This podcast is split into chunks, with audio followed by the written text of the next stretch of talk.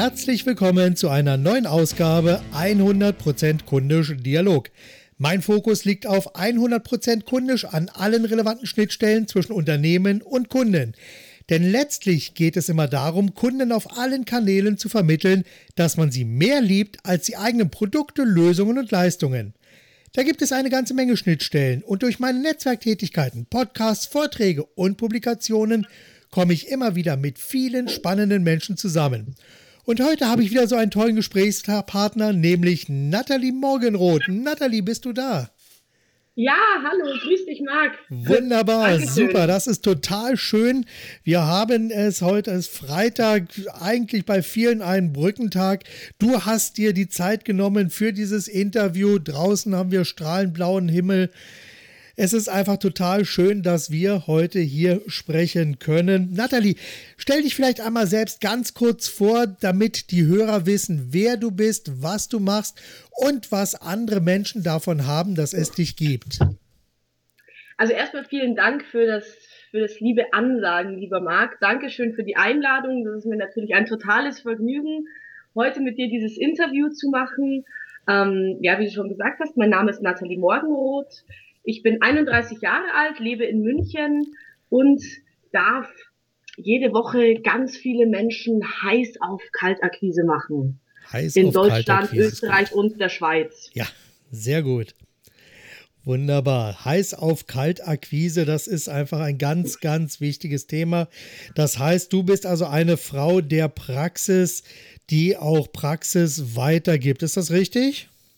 Ganz genau. Also ähm, auch in unseren Trainings, die sind wirklich sehr, sehr, sehr praxisorientiert. Äh, ja. Das ist ja auch etwas, wofür wir stehen, dass es einfach 100% Praxis ist und unsere Teilnehmer können wirklich im Anschluss an die Trainings äh, rausgehen ans mhm. Telefon. Weil Wunderbar. wirklich fast ausschließlich Praxisinhalte im Training ja. äh, vermittelt werden. Sehr gut. Okay, was ist eigentlich so dein Hintergrund? Wie, wie bist du dazu gekommen, dich genau auf dieses Thema zu stürzen? Ja, also das ist in der Tat eine Wahnsinnsgeschichte. Also äh, kurz zu meinem äh, Background. Ja. Äh, ich habe eine Ausbildung im Verkauf gemacht damals, ähm, habe auch zwei Jahre als Gesellin gearbeitet und habe dann noch eine Ausbildung im medizinischen Bereich angefangen. Ähm, wurde dann auch medizinische Fachangestellte, war viele Jahre Praxismanagerin und habe dann tatsächlich das verwirklicht, was ich schon immer machen wollte. Die Medizin hat mich sehr interessiert, ähm, die Psychologie aber auch. Also so alles Menschen innerlich und äußerlich, wenn du so willst. Mhm. Und hatte dann begonnen, nebenberuflich ähm, Psychologie zu studieren. Und meine Idee war, praktisch mein Know-how als Praxismanagerin und mein Know-how als Psychologin zu vereinen und in Form von Trainings, ja. äh, einfach Arztpraxen zu optimieren und Firmen in der Medizin, Schwerpunkt ästhetische Medizin, äh, zu trainieren, dass die einfach auch erfolgreicher im Vertrieb sind. Mhm. Und gründete dann mein Unternehmen und musste natürlich erstmal Akquise lernen. Ich kam ja aus einem völlig vertriebsfernen äh, Bereich. Also wirklich, Medi die Medizin ist da völlig, völlig, ich glaube, kein Mensch in der Medizin weiß überhaupt, was Vertrieb ist. Also wirklich, das ist ja, ja, ja. wirklich äh, äh, vertrieblich äh, hinterm Mond gleich links.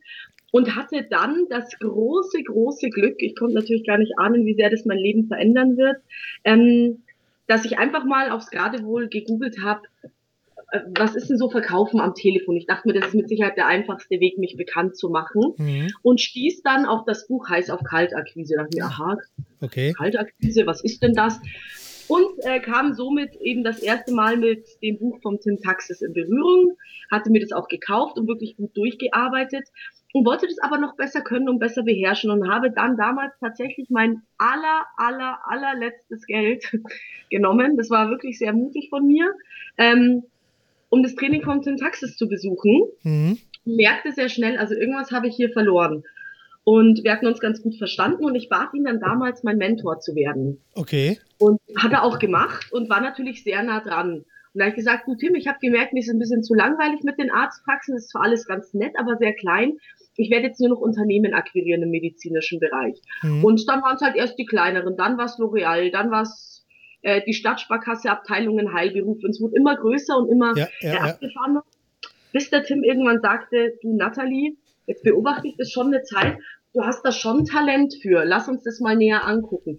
So kam eins zum anderen und so wurde mir die große Ehre zuteil, dass der Tim äh, mich in mühsamster Kleinarbeit ausgebildet hat und mein Talent, sage ich jetzt mal, mhm. so ausgebaut hat, dass ich wirklich viele, viele Menschen unterstützen darf, besser in der Kaltakquise zu werden oder auch Leute, die noch gar keine Kaltakquise machen, ja. wirklich dazu befähigen kann, gerne zum Hörer zu greifen. Super. Sag mal, was macht einen Menschen denn heiß auf Kaltakquise? Also ich kenne das bei mir manchmal, aber bei vielen anderen sehe ich das immer wieder, die sagen, Kaltakquise, um Gottes Willen, geh bloß weg damit, brauche ich nicht, will ich nicht haben, kann ich nicht was macht Menschen heiß auf Kaltakquise?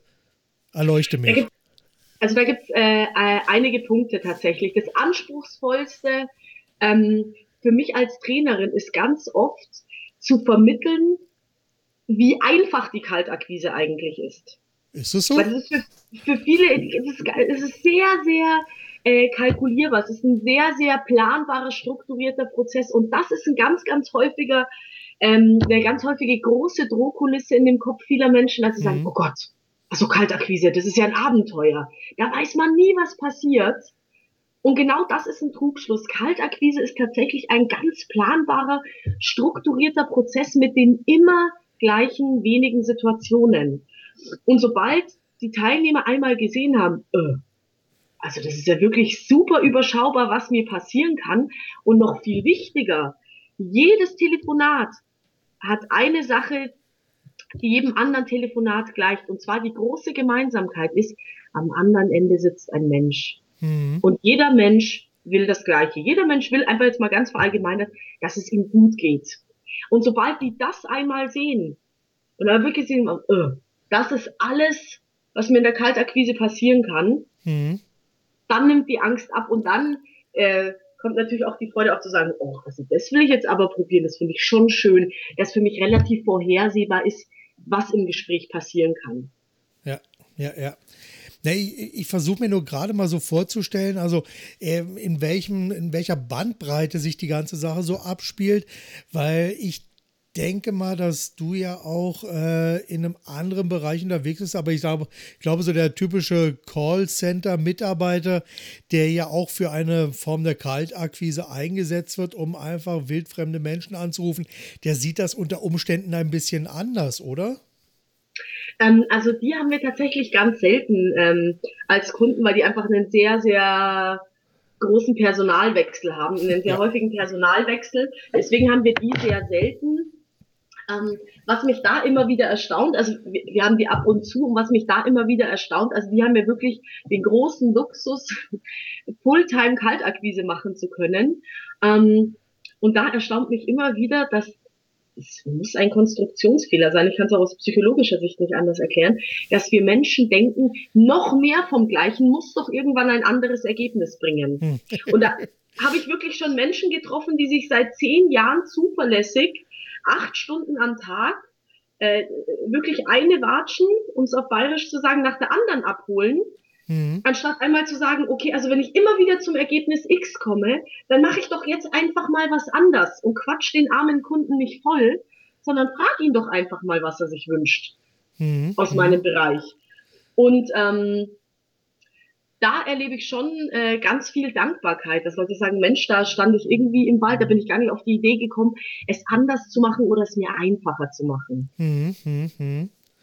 Okay, wunderbar. Also ich denke also mit dem Ansatz, da fühlt sich das Ganze schon komplett anders an.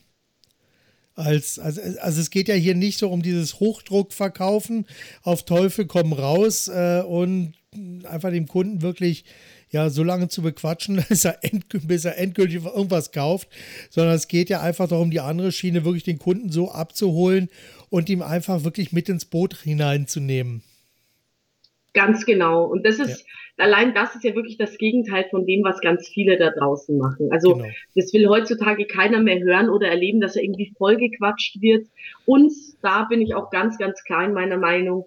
Ich bin kein Freund davon, äh, auf Teufel komm raus zu verkaufen. Mhm. Also ich bin äh, total pro Mensch und bin kein Freund von aktiver Zuhörer-Sterbehilfe. Und das sage ich meinen Teilnehmern auch ganz offen und ehrlich, ähm, dass sie mit unseren Methoden sehr, sehr viel weniger Einwände auslösen werden. Mhm. Aber wenn es mehr als drei Einwände ist, sage ich denen, dann ist es für heute, auch wenn ihr das selten erleben werdet, ein Nein-Kunde und dann geht aus dem Gespräch. Ja. Es hat keinen Sinn auf toll. Also ich bin überhaupt kein Freund von um jeden Preis verkaufen. Das mhm. soll wirklich für beide Seiten schön sein. Und das ist durchaus ähm, möglich. Ja, okay. Wir sind ja jetzt gerade schon mal bei einer sehr grundsätzlichen Sache, die also für deine Arbeit steht und für die du dann auch stehst. Welche zentralen Werte, Regeln und Glaubenssätze gibt es für dich oder prägen deine Arbeit, sodass also andere Menschen einfach wissen, wofür stehst du? Mhm. Mm, da gibt es natürlich einiges, aber gerade so im Trainingskontext ist eine Sache, die wirklich immer das ist auch meine innere Haltung, mit der ich mhm. zum Training gehe und für die ich wirklich stehe, ähm, die ich auch wirklich meinem ganz wunderbaren Mentor zu verdanken habe, dem Tim. Das war wirklich so eine der ersten Sachen, die er mir beigebracht hat. Er hat gesagt, Nathalie, als Trainer dienen wir. Wir sind nicht für uns da, wir sind für die Teilnehmer da. Mhm. Und das ist wirklich so eine Sache, für die ich stehe und was mir meine Teilnehmer auch ganz oft sagen. Ähm, dass sie mir so dankbar sind, dass ich auf alles eingegangen bin, was sie an Fragen, Bedenken, Ängsten äh, hatten und dass sie wirklich gespürt haben, es ist ihr Training. Das sage ich auch fast immer bei der Eröffnung vom Training, es ist euer Training, es ist nicht meins. Hm, okay. Das ist so eine ganz grundsätzliche Sache, ähm, weil es gibt ja durch, der Trainerberuf kann natürlich bis zu einem gewissen Punkt nur gut gemacht werden, wenn der Trainer auch ein Standing hat. Das ist völlig klar. klar. Aber mir fehlt manchmal dieses, ich bin für euch da. Und es geht hier nicht darum, euch zu zeigen, was ich für ein toller äh, Hecht bin. okay. Gut, kann ich, kann ich absolut nachvollziehen, äh, weil ich sag mal, am, äh, am Ende geht es ja letztendlich dann wirklich auch darum, mit den Trainingsteilnehmern wirklich so auf einer Ebene dann zu stehen und quasi auf der gleichen Seite stehend dann gemeinsam am, am großen Seil ziehen. Ganz genau. Ja. Was macht dir bei deiner Arbeit besonders Spaß? Wenn ich äh, merke, dass ein Teilnehmer so völlig, nee, also ich, ich finde es eine Frechheit, dass ich an diesem Training teilnehmen muss. Ich bin seit 20 Jahren im Vertrieb, da brauche ich doch nicht so ein bescheuertes Kaltakquise-Training und mhm. Kaltakquise brauche ich sowieso gar nicht und ich habe viel zu viel Arbeit und sowieso viel zu viele Kunden. Okay. Und ich merke, mit jeder Minute Training werden die Augen etwas funkelnder und nach paar Stunden sagt er, also jetzt will ich ans Telefon, jetzt will ich ans Telefon, also jetzt will mhm. ich es ausprobieren. Wenn ich jemanden wirklich, ich will nicht sagen umkrempeln kann, aber wenn ich jemanden, der wirklich so total verschlossen war und total im Widerstand war, ähm, so die Faszination geben darf oder wiedergeben darf für die Kaltakquise. Das ist so ein Moment, den finde ich ganz unbezahlbar. Das finde ich auch wirklich ein großes Privileg ja. an meinem Beruf. Ja, ja, wobei ich sowieso das Gefühl habe, also habe ich jetzt gerade die letzten zwei, drei Tage ein bisschen mehr darüber nachgedacht, dass ich das Gefühl habe, dass die, gerade die Kaltakquise auch in Zukunft noch sehr viel wichtiger sein wird, weil einfach viele so diese, diese typischen Kundenbindungsmaßnahmen, die wir also in den letzten 20, 30 Jahren hatten, die nehmen ja auch irgendwie ab. Die Kunden nabeln sich so ein bisschen ab. Vieles wird elektronisch ausgelagert, sodass am Ende aber die Beziehung und das hast du ja vorhin so schön gesagt, am anderen Ende sitzt immer ein Mensch, dass gerade diese Beziehung zum Kunden auch in Zukunft sehr, sehr wichtig oder gerade in Zukunft noch gewinnen wird an Wichtigkeit. Siehst du das auch so? Äh, bin ich, bin ich völlig äh, bei dir, Marc. Gerade weil alles so schnell und so austauschbar mhm. geworden ist, werden gerade so Elemente wie die Kaltakquise, wo es wirklich auf das Menschliche ankommt, immer, äh, immer wichtiger. Wir merken es auch an unseren Kunden. Und was natürlich auch ein ganz wichtiges Gut ist oder für mich ganz, ganz ähm, entscheidend ist Unabhängigkeit. Und jeder Selbstständige, und wir haben wirklich mhm. Menschen, die großartige Sachen anbieten und die ganz fantastisch sind in ihrem Fach. Ja. Das reicht heutzutage nicht mehr. Ja. Wer nicht in der Lage ist, als äh, Selbstständiger wirklich sich seine eigenen Kunden zu holen, wird fast immer ein Problem bekommen, weil auch wenn Weiterempfehlung ist großartig. Ich ja. freue mich auch über jede Weiterempfehlung, aber dennoch bin ich somit abhängig davon, dass ich weiterempfohlen werde. Und mhm. es gibt immer mal wieder Momente, da ist es wunderbar, sich einfach selber Neukunden zu holen. Ja. Zum Beispiel, ich mache die Kaltakquise nur noch, weil würde ich sie nicht mehr machen, würde ich aufhören, eine von meinen Teilnehmern zu sein. Und das lieben die an mir. Die sagen ganz oft, Nathalie, du bist eine von uns. Ja. Und das ist mir ganz, ganz äh, wichtig. Und ich hatte tatsächlich letzten November, ähm, ertappte ich mich selber immer wieder, dass ich für meinen Geschmack viel zu viel reisen muss geschäftlich. Hm, okay. Und dann dachte ich mir auch, dann konnte ich mein Gejammer schon selber nicht mehr hören irgendwann und sagte, naja, also jetzt nicht so, dass ich hier irgendwie völliges Opfer der Umstände bin.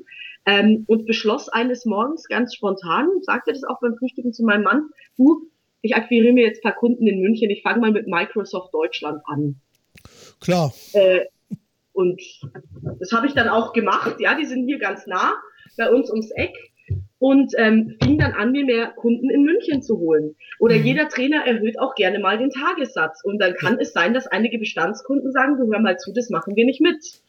Dann Klar. kann sich jemand neue Kunden holen. Und das ist einfach ganz wichtig, unabhängig zu bleiben und sich selber, ähm, sich selber eine Möglichkeit einzuräumen, noch reagieren zu können. Wenn ich abhängig davon bin, empfohlen zu werden und meine mhm. zwei wichtigen, wichtigsten Empfehlungsgeber brechen mir weg, ja. dann werde ich ein Problem bekommen. Und das macht die Kaltakquise unfassbar kostbar, gerade weil alles so schnell genau. und anonymer und austauschbarer wird, wird Beständigkeit ein immer höherer Wert und ein erfahrbarer, ein erlebbarer Mensch am anderen Ende. Und das haben wir in der Kaltakquise natürlich in, in reinster Güte. Genau. Und ich glaube, das Schöne an der Kaltakquise ist ja letzten Endes auch, dass es ja wirklich in der eigenen Hand liegt, etwas zu tun. Ich meine, wenn ich jetzt beispielsweise eine Webseite aufsetze und darauf warte, dass da irgendwelche Besucher raufkommen, die sich dann vielleicht in einen Newsletter-Verteiler eintragen, dann kann so etwas sehr, sehr zäh sein, weil sich auch hier eben immer mehr Leute eben nicht in den Newsletter-Verteiler eintragen, auch keine Anfrage starten, weil vielleicht im Augenblick äh, alles nicht passt. Aber äh, auf der anderen Seite, aber wenn ich dann wirklich aktiv Kaltakquise betreibe und zum Beispiel einen großen großen Kontaktpool über Xing habe. Ich meine, wer sollte mich jetzt davon abhalten, da nicht einfach mal ein paar potenzielle Kunden mal anzusprechen? Ich meine, das ist ja auch eine Form von Kaltakquise und da liegen ja die Kunden direkt vor der Tür. Man muss es Ganz einfach genau. nur machen.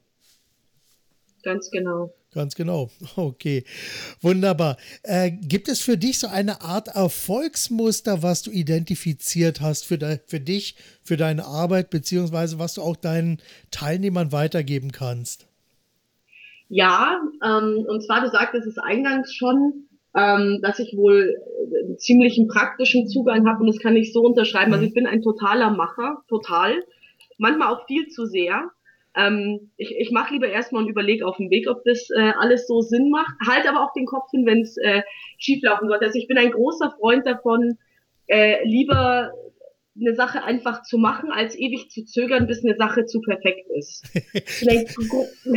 da gibt's ja auch so einen schönen Satz, lieber unperfekt beginnen als perfekt zögern. Da bin ich ein ja. großer Freund von. Ähm, und die Sachen einfach machen. Ich bin kein großer Freund von äh, Angst oder mich einschüchtern zu lassen. Ja. Und was ich auch, also ich wege natürlich schon äh, ein bestimmtes Risiko ab, aber die, meistens kann nicht besonders viel passieren, ja. zumal sich ja Angst immer auf die Zukunft bezieht. Angst bezieht sich immer auf ein hypothetisches mhm. äh, Konstrukt. Genau. Ja, die Angst ist ja ganz, ganz selten im Jetzt. Deswegen, ich bin ein großer Freund davon, ähm, es zu machen und damit bin ich sehr, sehr gut gefahren. Ich bin, war ja relativ jung, als ich begonnen habe, Trainerin zu sein und konnte manche Sachen einfach aufgrund der Erfahrung noch gar nicht richtig mhm, abschätzen. Mhm. Und ich kann mich gefühlt an tausend Situationen erinnern, wo sich der Tim gebogen hat vor Lachen, weil er so gemerkt hat, da ist mir einfach ein Glück zuteil geworden, weil ich das Risiko nicht abschätzen konnte. Das gab's halt in ja. meiner Welt. Ich bin da so ganz naiv wie so ein Welpe herangegangen genau. an die Sache. Und das gab's in meiner Welt. Warum soll der denn Nein sagen? Warum soll denn der Kunde zu mir sagen, er hat kein Interesse? Ich bin doch total nett. Genau. Und ich kann das doch gut, was ich mache. Und da bin ich, ähm, äh, sage ich auch ganz oft meinen Teilnehmern, macht es einfach. Geht raus und wenn ihr was mit Freude macht, dann wird's ganz automatisch. Seid authentisch, echt und geht mit Freude ans Werk. Macht die Sachen. Mhm. Macht's mhm. einfach. Genau. Ich meine, du nimmst damit ja im Grunde genommen eine Frage, die ich ja auch immer wieder gerne stelle, nämlich lieber fehlerhaft gestartet oder perfekt gezögert. Die hast du ja damit schon praktisch beantwortet. Einfach rausgehen, machen, Erfahrungen sammeln, besser werden, weitermachen, weitere Erfahrungen sammeln und noch besser werden. Beschreibt das so in etwa den Weg? Ja, das, äh, äh, das trifft es eigentlich ganz gut. Zumal auch rückblickend also wirklich was Schlimmes hätte nicht passieren können. Ja. Also ich erinnere mich noch, da war ich ganz ähm, frisch selbstständig und wurde von der Firma gebeten, ob ich ähm, ein bisschen was zu Beschwerdemanagement schreiben kann im medizinischen Bereich. Okay. Machte das auch und die wollten es so für ihre Facebook-Page. Hab mhm, das gemacht, okay. hatte auch genug Inhalte, aber mir hat es, mich hat es wahnsinnig gefordert, das irgendwie so strukturiert zu schreiben, so dass es auch jeder versteht. Ja. Und dann bekam ich tatsächlich, den hat es so gut gefallen, dass sie gesagt haben, also das stellen wir jetzt nicht auf die Facebook-Page, wir leiten das mal an jemand weiter. Ich, ihr könnt damit machen, was ihr wollt. Für mich war dieses Thema gut. Und so kam ich tatsächlich an meine erste Kolumne für ein ganz renommiertes Blatt in der Medizin. Okay. Und, äh, und ich konnte mir natürlich nicht erlauben zu sagen, das mache ich nicht. Und bin da auch nach und nach reingewachsen. Dann kam die nächste, die nächste, die nächste Kolumne, bis ich irgendwann für den Springer Verlag geschrieben habe.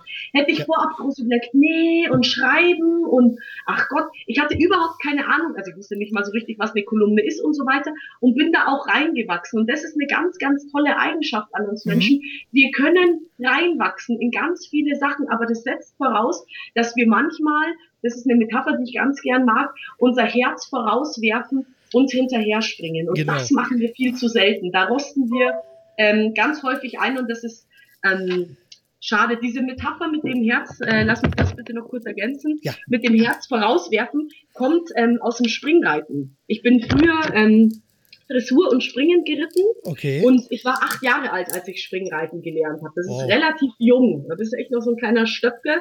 Und da macht es echt Sinn, nicht in den Sprung zu fliegen, weil so ein junger Rücken und so weiter. Ja, ja, ja. ja.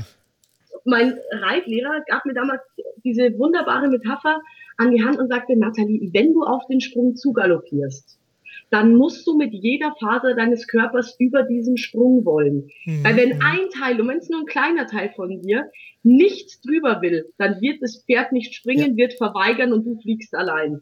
So.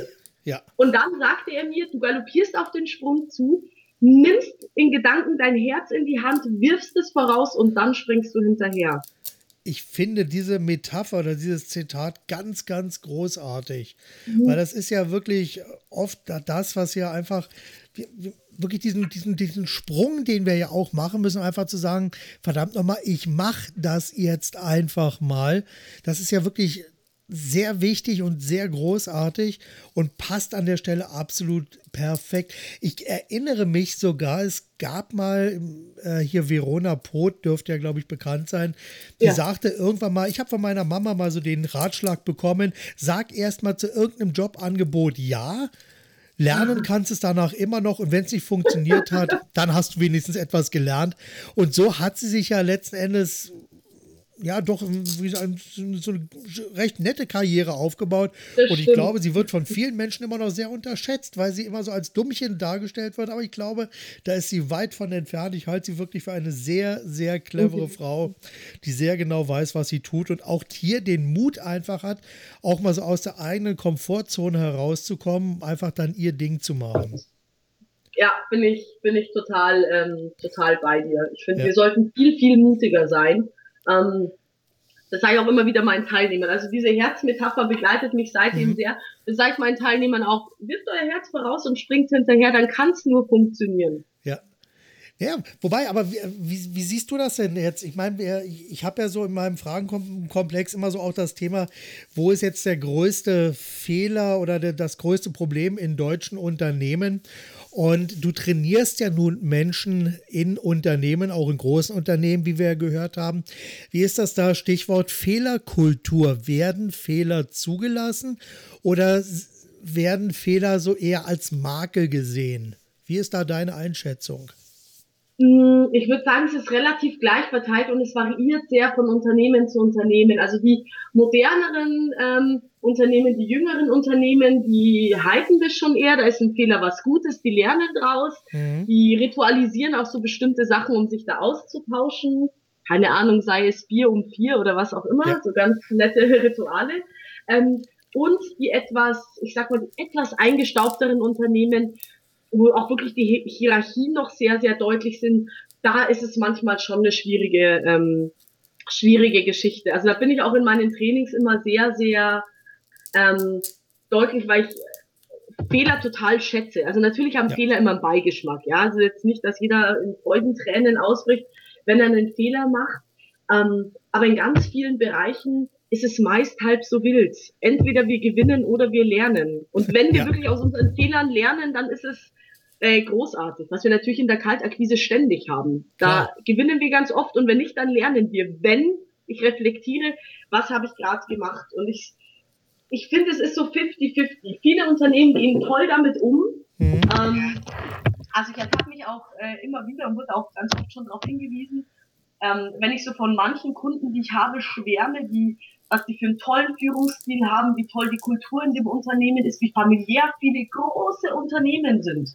Ja. Ähm, aber das hängt wirklich sehr, sehr steht und fällt sehr mit den Führungskräften und mit der Kultur ja. in dem Unternehmen. Absolut. Absolut. Aus welchem Fehler hast du am meisten gelernt? Mmh, muss ich echt kurz überlegen. Aus welchem Fehler habe ich am meisten gelernt? Ganz spontan. Ich glaube, ähm, das war tatsächlich, als ich mich zu sehr ähm, auf, auf Lippenbekenntnisse verlassen habe mhm. und dachte, ich kann die stellvertretend für mein eigenes Handeln nehmen. Das ist schon viele, viele Jahre her, ja. aber da habe ich mit Sicherheit sehr, sehr viel äh, daraus gelernt, dass dieses eigenständig sein und unabhängig sein doch durchaus seine Berechtigung hat. Mhm. Okay, ja, absolut. Absolut. Lass uns mal so einen kleinen Schritt jetzt mal weitermachen, weil wir haben jetzt schon sehr viel über deine Praxis gesprochen, über das, was du machst. Lass uns mal so ein, äh, so, so, so, ein klein bisschen über, über Nathalie sprechen. Was, äh, warte mal, so, was tust du regelmäßig für deine eigene Weiterbildung? Oh, ganz, ganz, ganz, ganz viel. Ich glaube, ich kenne niemanden, der so viele Weiterbildungstage hat und auch wirklich so viel Geld für Weiterbildung ausgibt. Also ich bin seit drei Wochen, muss jetzt kurz angeben, frisch gebacken äh, und frisch fertig mit meiner Psychotherapie-Ausbildung. Oh, herzlichen das war ähm, das war ein äh, Projekt, das mich wirklich lange begleitet hat ähm, ich versuche das aber immer sehr gut zu kanalisieren. Also ich kenne viele Leute, die so ganz diffus ähm, irgendwelche Weiterbildungen besuchen. Jetzt die letzten Jahre war es sehr, sehr viel in die psychotherapeutische Richtung, mhm. ähm, weil es einfach sehr, sehr viel Zeit ähm, gebunden hat.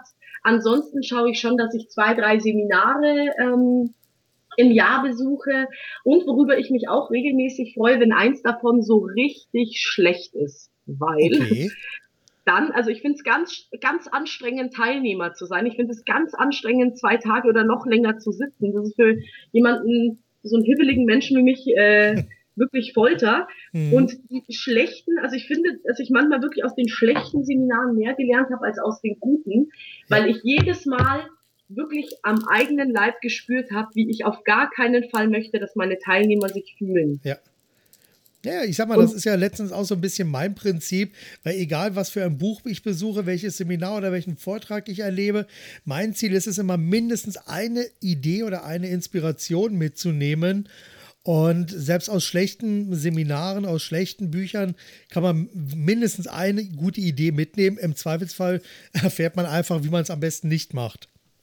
Genau, genau. Aber ich, ich schaue immer so je nach Bedarf. Also die letzten Jahre waren sehr psychotherapielastig. Da freue ich mich mhm. jetzt auch mal, dass was anderes kommt, weil die ist für so jemanden wie mich natürlich viel zu wenig handlungsorientiert. Da wird ja nie was gemacht, da wird ja immer nur geredet über Sachen, die schon passiert sind. Das ja. ist natürlich für so einen hitzköpfigen Menschen, der gerne was für die Zukunft verändert, äh, äh, sehr, sehr äh, mühsam. Aber es gibt schon noch so ein paar, paar Projekte, ähm, die ich einfach umsetzen will und wo ich meine Fähigkeiten noch ausbauen will. Aber mhm. ich sag mal so zwei Themen pro Jahr vertiefe ich ja. ungefähr im Schnitt und die okay. dann richtig intensiv. Okay.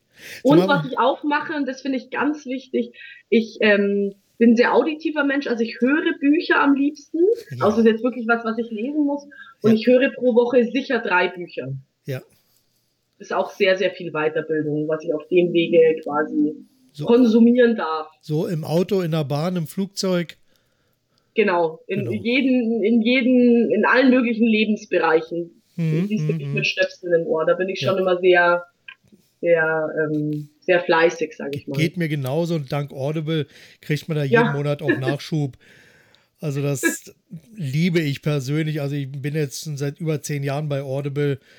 Also ich war wirklich erstaunt, wie viele Hörbücher ich da auch schon habe. Das, das zieht sich. Ja, wunderbar. Das klingt doch alles wirklich sehr, sehr gut. Ähm, noch eine Frage. Welche gibt es für dich so bestimmte Systeme, Prozesse oder Abläufe, die deine Arbeit prägen? Beziehungsweise wie hältst du auch so ein bisschen die Waage oder die Balance von dem, was du machst? Die Balance inwiefern zwischen. Naja, also zum einen, äh, äh ich sag mal, du kümmerst dich ja auch um deine Akquise. Aber auf der anderen Seite bist du ja natürlich dann auch viel unterwegs. Und ich meine, beides muss natürlich dann auch so eine gewisse Balance haben, weil wenn du dich nur um Akquise kümmerst, aber dann im Endeffekt keine Aufträge abwickelst, dann hast du natürlich ein Riesenproblem. Genauso, wenn du natürlich viel unterwegs bist, hast du kaum Zeit für Akquise. Wie organisierst du dich da einfach? Gibt es da so zwei, drei Tipps, die du den Hörern mit auf den Weg geben kannst? Ähm, ja, gerne. Und zwar bin ich ein großer Freund davon, mir die Sachen zu terminieren. Ähm, mhm. ich erledige die Sachen super gerne sofort und es geht natürlich nicht immer. Ja, also so ich würde am liebsten telefonierend, äh, autofahrend und gleichzeitig E-Mails beantwortend irgendwie durch die Stadt cruisen, das macht natürlich gar keinen Sinn. Ja, das kann sowas kann nicht lange gut gehen. Deswegen habe ich für mich den Weg gefunden, äh, damit ich es dann auch wirklich quasi aus dem Kopf habe und mich auf die Sache konzentrieren kann, die ich gerade mache, dass ich mir die Sachen terminiere. Ich habe jede Woche einen nicht verschiebbaren Serientermin im Kalender für Kaltakquise. Mhm. Der ist nicht verschiebbar. Das ist wirklich wie ein Termin mit meinem wichtigsten Kunden. Sehr gut. Ähm, oder auch wenn ich was Komplexeres ähm, äh, äh machen muss. Schaue ich in meinen Kalender, wann kann ich das machen und wann habe ich da auch wirklich äh, ja. Ruhe für. Oder auch Telefonate terminiere ich mir gerne. Mhm. Hatten wir ja auch so gemacht ähm, zu genau. Beginn, dass wir gesagt haben, dann und dann um die Uhrzeit telefonieren wir te telefonieren wir, da sitze ich am Tisch, da genau. habe ich äh, Zeit und Ruhe und auch den Kopf. Also ich bin ein großer Freund davon, ähm, die Sachen zu terminieren. Wenn es etwas ist, was unter einer Minute dauert, versuche ich es eigentlich immer sofort zu machen. Ja. Ja, so sortiere ich beispielsweise auch meine E-Mails. Also ich mache meine E-Mails tatsächlich morgens, sortiere, was ich sofort beantworten kann.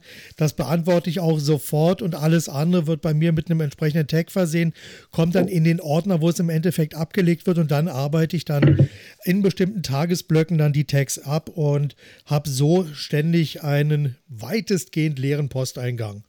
Auch eine genau. schöne Möglichkeit. Gibt es für dich irgendwelche Hilfsmittel, also Software, Hardware etc., die du regelmäßig nutzt?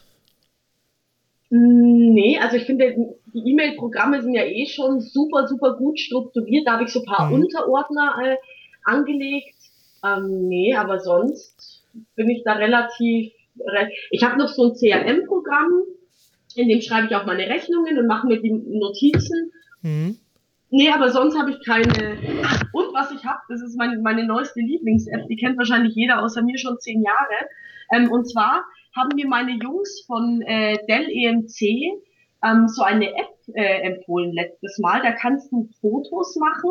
Ja. Weil ich mache meinen Teilnehmern immer so eine Fotodoku von allen Charts. Ich fotografiere mhm. denen alle Charts ab vom Flipchart und mache denen eine PDF-Datei. Und da kannst du Fotos machen mit der äh, Scanner Pro App und kannst eine PDF draus machen und die weiterschicken. Das ist ein super Hilfsmittel ja. für mich, weil ich hab, darf gar nicht erzählen, wie ich das davor gemacht habe, wie, hab, wie in der Steinzeit, aber das ist auch ein tolles Hilfsmittel.